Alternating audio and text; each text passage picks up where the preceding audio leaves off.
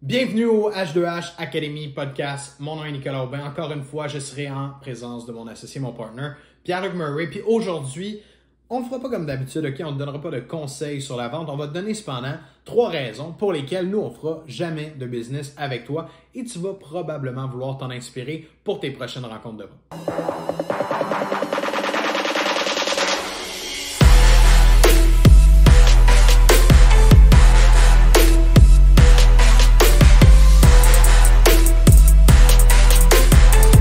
Matin, euh, j'avais envie d'apporter un angle différent de ce qu'on fait normalement. J'aimerais ça parler de pourquoi on ne ferait jamais de la business avec toi qui écoutes en ce moment ou avec quelqu'un en fait qui nous propose ses services. Parce que ben pour moi, en tant que top closer, en tant que personne qui justement a des standards très élevés dans la façon dont moi je présente aux clients, dans la façon dont je vends mes services, euh, je, me mets la barre très haute puis je m'impose d'être très, très euh, professionnel dans la façon dont je le fais. je, m'impose à être un expert là-dedans. Mais j'impose ça aussi aux gens qui viennent vers nous, aux gens qui nous présentent leur offre de service. Je m'attends à avoir quelque chose de très sharp. C'est sûr que, tu sais, c'est ce qu'on enseigne, c'est comme le top. Je ne m'attends pas nécessairement à ce que la personne aille euh, comme pris notre cours, tu sais, nécessairement, puis tout appris, puis fait à la perfection. Mais je m'attends cependant à ce qu'elle nous fasse une présentation. Je m'attends à ce qu'elle se présente tout simplement dans, son processus de vente de la bonne façon, puis avec certaines, certaines façons de travailler. Je dirais même des valeurs qui me rejoignent, qui, que je ne déroge pas de ça. Mais ce matin, je voulais parler de trois points euh, principaux. Sans, sans, rentrer dans mille et un détails, mais il y a trois points principaux que j'aimerais qu'on parle. Puis, honnêtement, dans la même lignée de pensée que toi, quand je fais de la business avec quelqu'un, moi aussi, je suis extrêmement exigeant. Pour vrai, là, si tu n'as pas un niveau, euh, si tu n'as pas de processus de vente, si tu n'es pas aligné, je ne fais pas de la business avec toi. Puis honnêtement, je vais payer plus cher que ce que ça vaut vraiment si tu me donnes un delivery puis tu me démontres que tu as une intelligence d'affaires, que tu contrôles tes choses. Parce que c'est ça que j'enseigne quand je rencontre des vendeurs tout croche, je suis comme, you know what? Non, tu n'auras pas. Tu la mérites pas. Tu ne travailles pas comme du monde. Sorry, tu tournes les coins, tu prends les raccourcis. Moi, ça ne m'intéresse pas. Alors, je trouve que l'angle est très intéressant. Donc, aujourd'hui, il faut vraiment le prendre avec un grain de sel et la perspective, c'est de vous faire réaliser que peut-être vous faites ces erreurs-là aujourd'hui, puis vous devez les corriger parce que vous perdez des ventes, vous laissez de l'argent sur la table à tous les jours, puis laissez de l'argent sur la table pour un vendeur. That make no fucking sense. Non. Fait Let's go, on attaque ça. Ouais.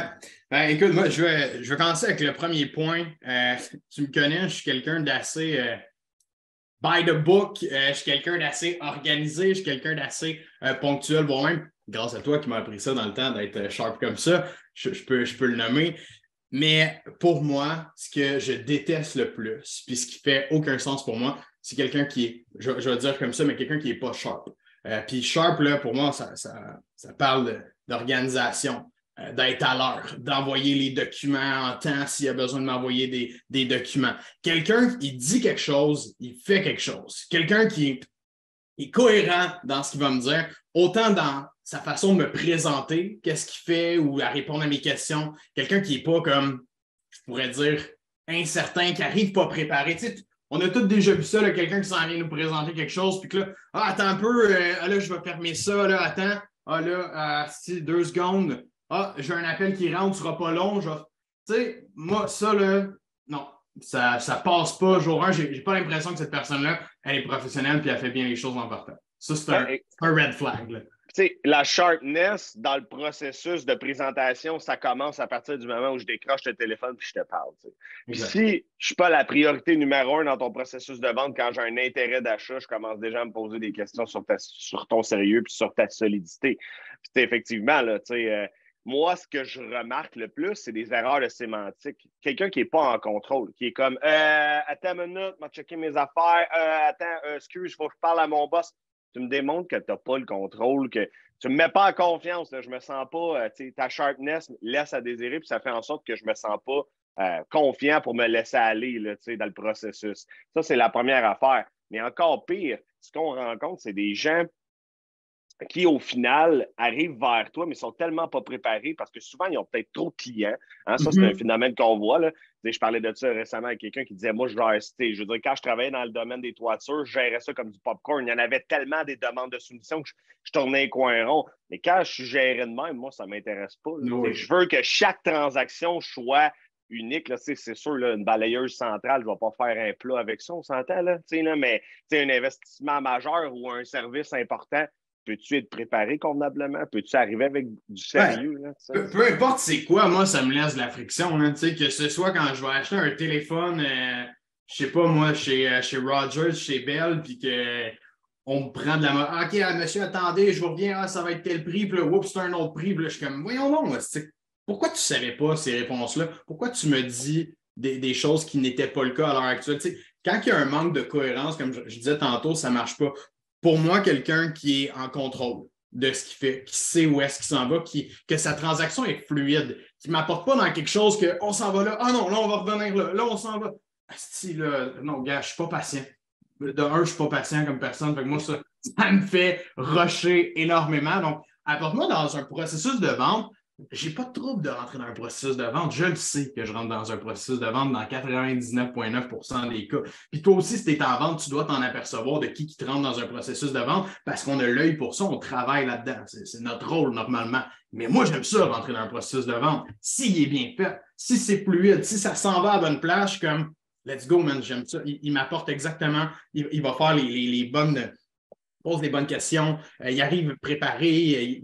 tu sais, tout fait du sens et je ne me sens pas comme. Je ne suis pas en train de me poser des questions, en fait. Je suis pas en train de me dire voyons, c'est que, c'est quoi la prochaine étape, où est-ce qu'on s'en va avec ça, euh, pourquoi il me pose cette question-là. Tu sais, c'est fluide et ça fait du sens. Pour moi, ce point-là d'être sharp, euh, d'être ordonné, d'avoir une structure de travail, j'ai besoin euh, de ça.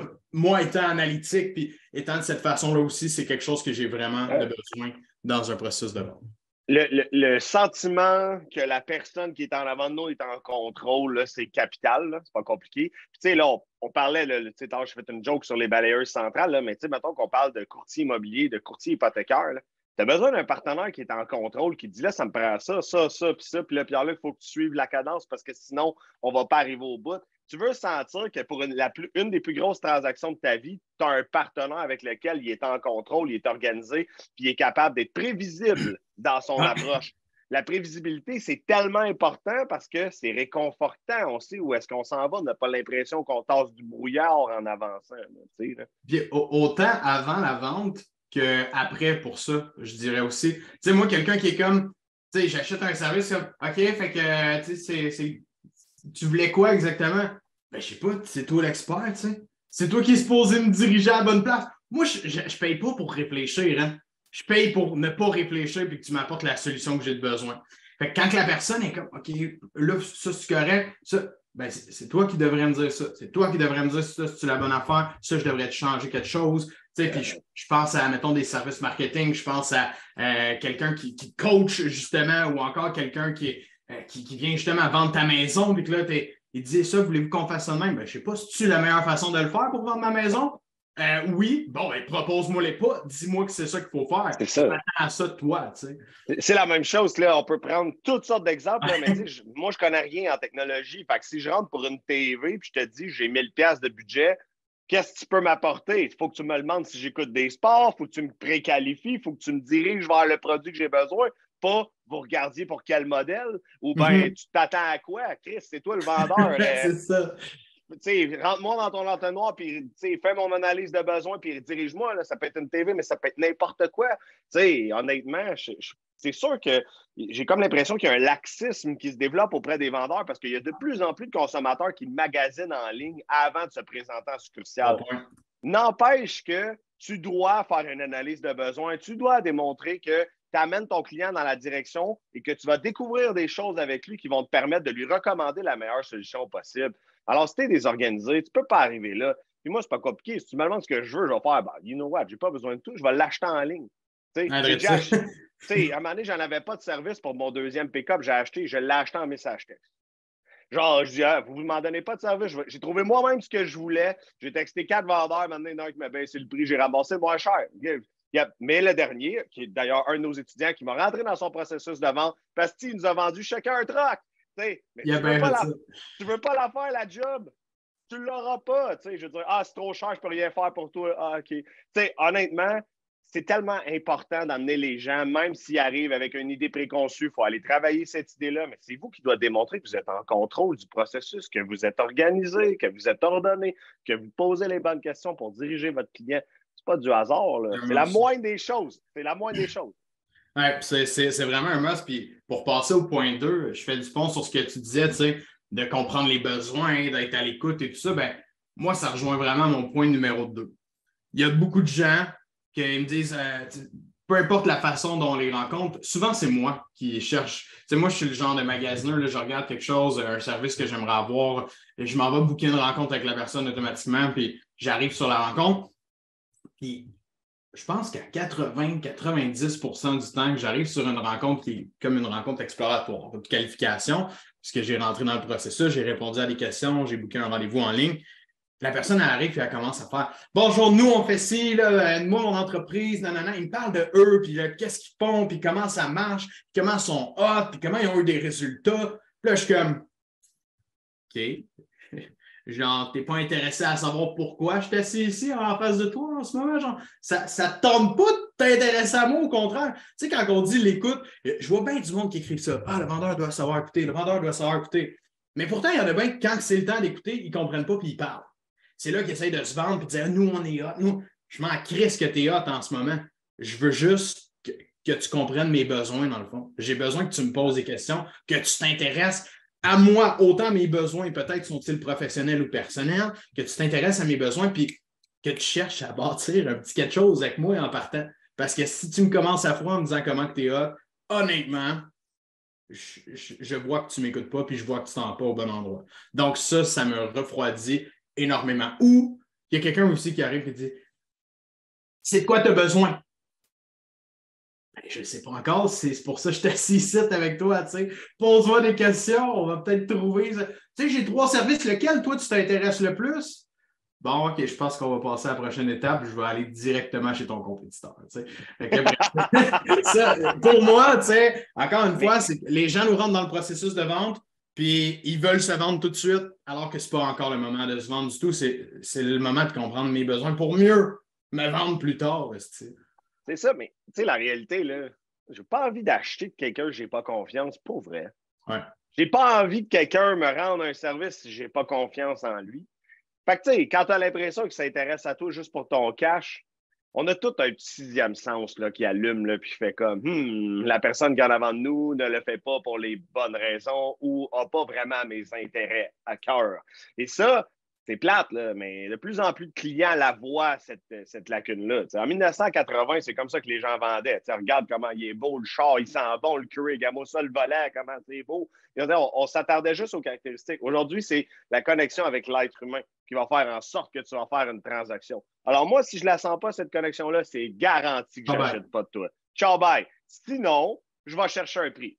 Si tu n'es pas capable d'aller la chercher, la relation, puis de me donner suffisamment confiance, je vais faire mes recherches mais vu que j'ai fait mes recherches, je vais te saigner pour avoir le plus petit prix. Parce qu'à partir d'un moment-là, c'est moi qui ai fait l'ouvrage à ta place. Fait que là, je vais mettre 10 compétiteurs en compétition pour aller chercher le prix le plus bas. Ton problème, tu n'as pas réussi à créer une relation de confiance pour que je puisse l'avoir, la job. Je sais, c'est dur ce qu'on dit en ce moment. Mais la réalité, c'est que si vous tournez les coins ronds et vous ne la créez pas la relation, vous n'en aurez pas de dire. moi, je ne fais pas affaire à quelqu'un qui n'est pas capable de créer une relation de confiance, puis que mon sixième sens me dit oh, c'est peut-être un crosseur ou ben, il a sous roche. Tu sais, quelqu'un qui, sans le vouloir, met des doutes dans ta tête. Il, vient, il place des encres, puis des encres, puis des encres. Ultimement, pas envie de faire affaire avec toi. Là. Je te fais pas confiance. Tu sais? Fait qu'ultimement, c'est important. La, relation de confiance, comme tu dis, pour tout le monde, c'est pas la même chose. Tu sais, ça veut pas dire nécessairement euh, de, de, me jaser pendant 35 minutes de ta vie, puis qu'on on parle, puis qu'on devienne best buddy. Relation de confiance, pour moi, mettons, qui qui est, tu sais, je suis assez directif, analytique dans la façon dont j'achète en tant que client, peut-être pas en tant que personne dans, mon day-to-day, mais je suis très directif en tant que client. quelqu'un qui va essayer de bâtir une relation nécessairement pendant 45 minutes, alors que ben, j'essaie d'avoir des informations sur tu peux-tu m'aider ou tu peux pas m'aider, ben, ça va peut-être me turn off. Mais si la personne, elle me pose des questions puis elle m'écoute, pour moi, là, à, part la relation du bon pied, je vois qu'elle ne s'intéresse pas juste à, à me parler d'elle ou à parler de son produit, comment justement c'est le meilleur, puis qu'elle veut que je l'achète, elle veut voir mon produit, il te convient-tu? c'est comme la première étape. Vendre quelque chose à quelqu'un qui n'en a pas vraiment besoin ou qui n'est pas un bon fit. De vendre une Mustang à Ginette, 64 ans, qui s'en vient, c'est peut-être pas la meilleure idée, à moins que Ginette ait toujours rêvé d'avoir une Mustang. Mais dans le contexte actuel, les gens, des fois, sont Ah, voici ce que j'ai, hein, ça va être bon. Prenez le temps d'écouter, prenez le temps de. c'est comme ça qu'elle va se bâtir la relation. Vous êtes capable d'écouter, d'avoir de l'empathie pour les gens, de comprendre leur situation. Elle va se faire de façon naturelle, cette relation-là. Fait oui, euh, on a l'impression que les gens sont là pour notre cash quand, quand ils nous ramènent trop vite dans le processus de même et qu'ils veulent juste nous pitcher. Moi, ça, ça m'étonne. Oui. Puis, tu sais, pour moi, la vente, c'est juste une, une, en très grande partie une question de relations humaines. Puis il y a tellement de parallèles importants avec les relations de couple. OK? La réalité, c'est que si tu es en couple avec une femme ou avec un homme, puis tu n'as pas confiance en cette personne-là, vas-tu te laisser aller à lui dire tes plus grands secrets, puis à t'ouvrir sur les difficultés que tu as vécues, puis sur les challenges de vie que tu veux aller, c'est quoi tes rêves? Tu ne vas pas t'ouvrir à cette personne-là. Ça va finir en one night, puis le lendemain, ça va être terminé. Fort probablement que ça va être ça. Mais en vente, c'est la même affaire. Si le client, dans l'occurrence, dans ce cas-ci, c'est nous, si on n'est pas capable de s'abandonner en tant que client, puis d'expliquer nos problématiques concrètes, puis de démontrer qu'on a confiance en la personne, c'est normal qu'il n'y en ait pas de transaction. Alors, je vous pose la question aujourd'hui, si on fait le parallèle avec la relation de couple, avec votre client, est-ce que vous avez l'impression que votre client s'abandonne dans la relation puis il vous fait suffisamment confiance pour prendre une prise de décision éclairée? On the spot? Si ce n'est pas le cas, parce qu'il y a des choses à retravailler dans la création de relations, dans le, dans le transfert de confiance, dans l'écoute active, est-ce que vous, vous, allez chercher les bonnes informations pour les interpréter? Vous devez creuser dans un sens un peu plus pragmatique pour aller chercher qu'est-ce qui ne fonctionne pas. Parce que si vous n'avez pas cette dite relation-là, pas un encre, c'est un boulet de ah, deux tonnes que vous traînez. Ça traîne. Ça traîne en masse. Voilà. Merci euh, pour ce point-là. C'est super bien amené. Je pense qu'il y a beaucoup de gens qui vont se reconnaître euh, ou qui vont être capables de voir justement ce, type d'erreur-là qui est faite. Des fois, je sais que c'est pas pour mal faire. On met ça à l'extrême en ce moment, du genre euh, tu fais ça, c'est négatif, tu fais ça. Peut-être que pour certains, non. C'est juste parce que justement, on n'a pas de structure et on n'a pas de formation en vente. On, on y va un peu comme on pense que c'est la bonne façon, comme on a vu un collègue ou quelqu'un nous a dit comment faire mais ce n'est pas nécessairement euh, parce que vous êtes une mauvaise personne, juste pour euh, préciser sur ça. mon, dernier point euh, qui me gosse, mais qui me gosse, je ne suis pas capable d'acheter si quelqu'un n'est pas capable de me donner de la valeur. on a parlé de tous les autres points, écouter comme il faut, être en mesure d'être sharp, d'être fluide. Ça reste que si à la fin, ce que tu me vends, c'est un prix, je, n'achète pas. Je n'adhère pas à un prix pas cher ou à quelque chose qui, qui, est, comme OK, donc euh, c'est ça que j'offre pour euh, tel prix. OK? Parle-moi un peu des résultats. Qu'est-ce que je vais avoir avec ça? Comment ça va marcher? Comment je vais triper à, utiliser ma nouvelle tondeuse, mon nouveau tracteur?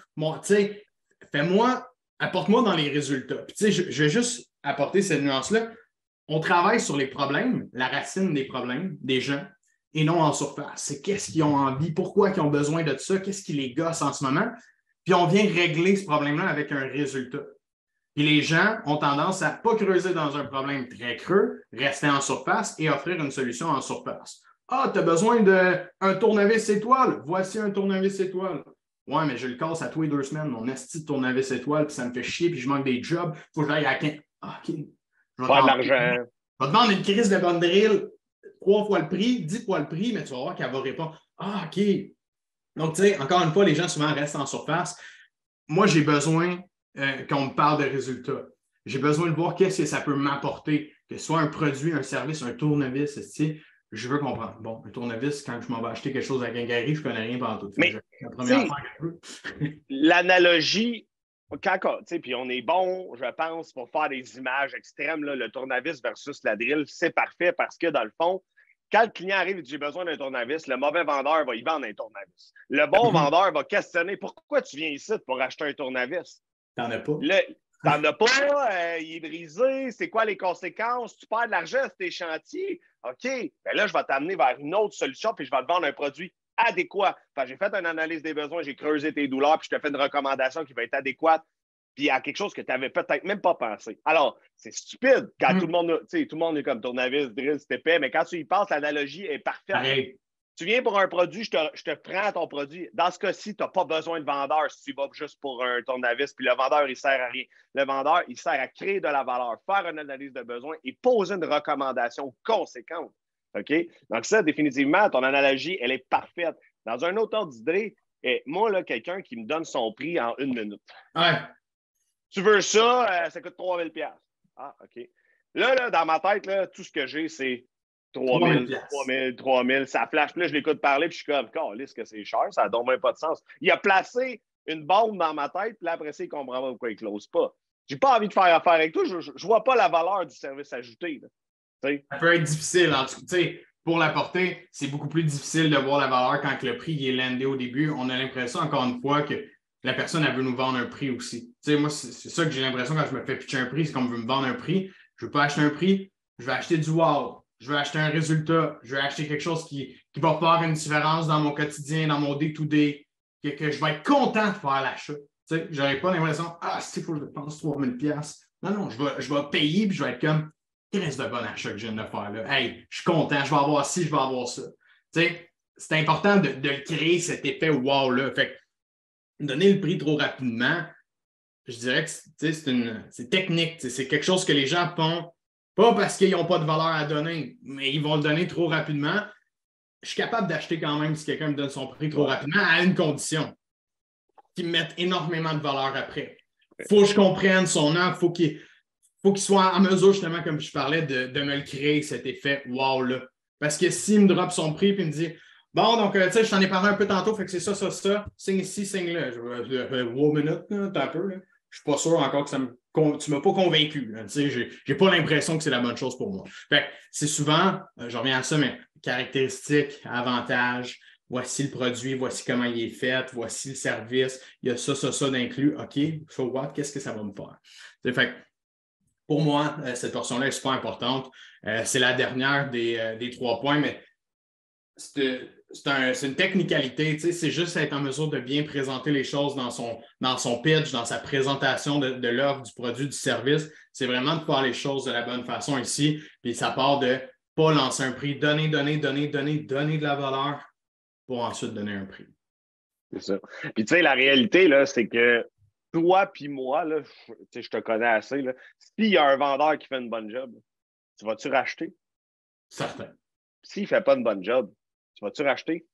Je rachèterai. Je ne ferai pas juste pour racheter des fois. Je euh, Il n'y aura pas de référence, il n'y aura pas de conseil, il y aura pas, on ne drivera pas de business d'aucune façon. Fait que, la morale de l'histoire, c'est que soyez sharp parce que le fait que vous travaillez mal avec un client qui fait qu'on ne vous achète pas ou qu'un client ne vous achète pas, ça ne vous fait pas juste mal maintenant ça vous fait mal pour toutes les transactions que vous n'aurez jamais parce que vous n'aurez pas de référence, puis le client ne reviendra pas réacheter de vous.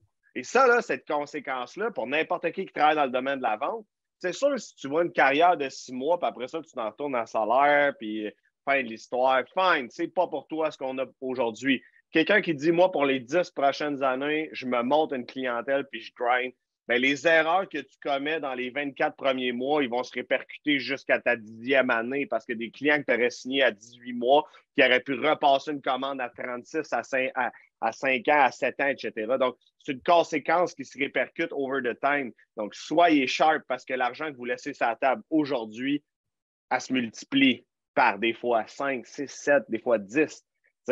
Fait que, voilà, ça, je pense que c'est comme la conséquence de mal faire sa job.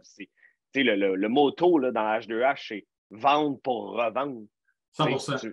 Tu, veux toujours aller chercher une troisième, quatrième transaction. la réalité, c'est que là, pour les nouveaux qui nous écoutent, la première transaction est donc bien excitante. Mais le jour que vous serez même plus excité par la première transaction, puis ça va être la troisième, par la quatrième qui va vous exciter, vous allez travailler de la bonne façon. Vous allez vous commettre à faire les bonnes actions au quotidien pour closer ce client-là, mais pour aller chercher d'autres transactions, des références, puis d'autres business honnêtement, aujourd'hui, quand je signe un client, je suis même presque plus content. Je suis comme, mais qu'est-ce qu'il va m'apporter, puis comment cet aura-là va faire en sorte que je vais être capable de chercher un maximum de références, puis continuer à grinder? Et ça, dans tous nos business.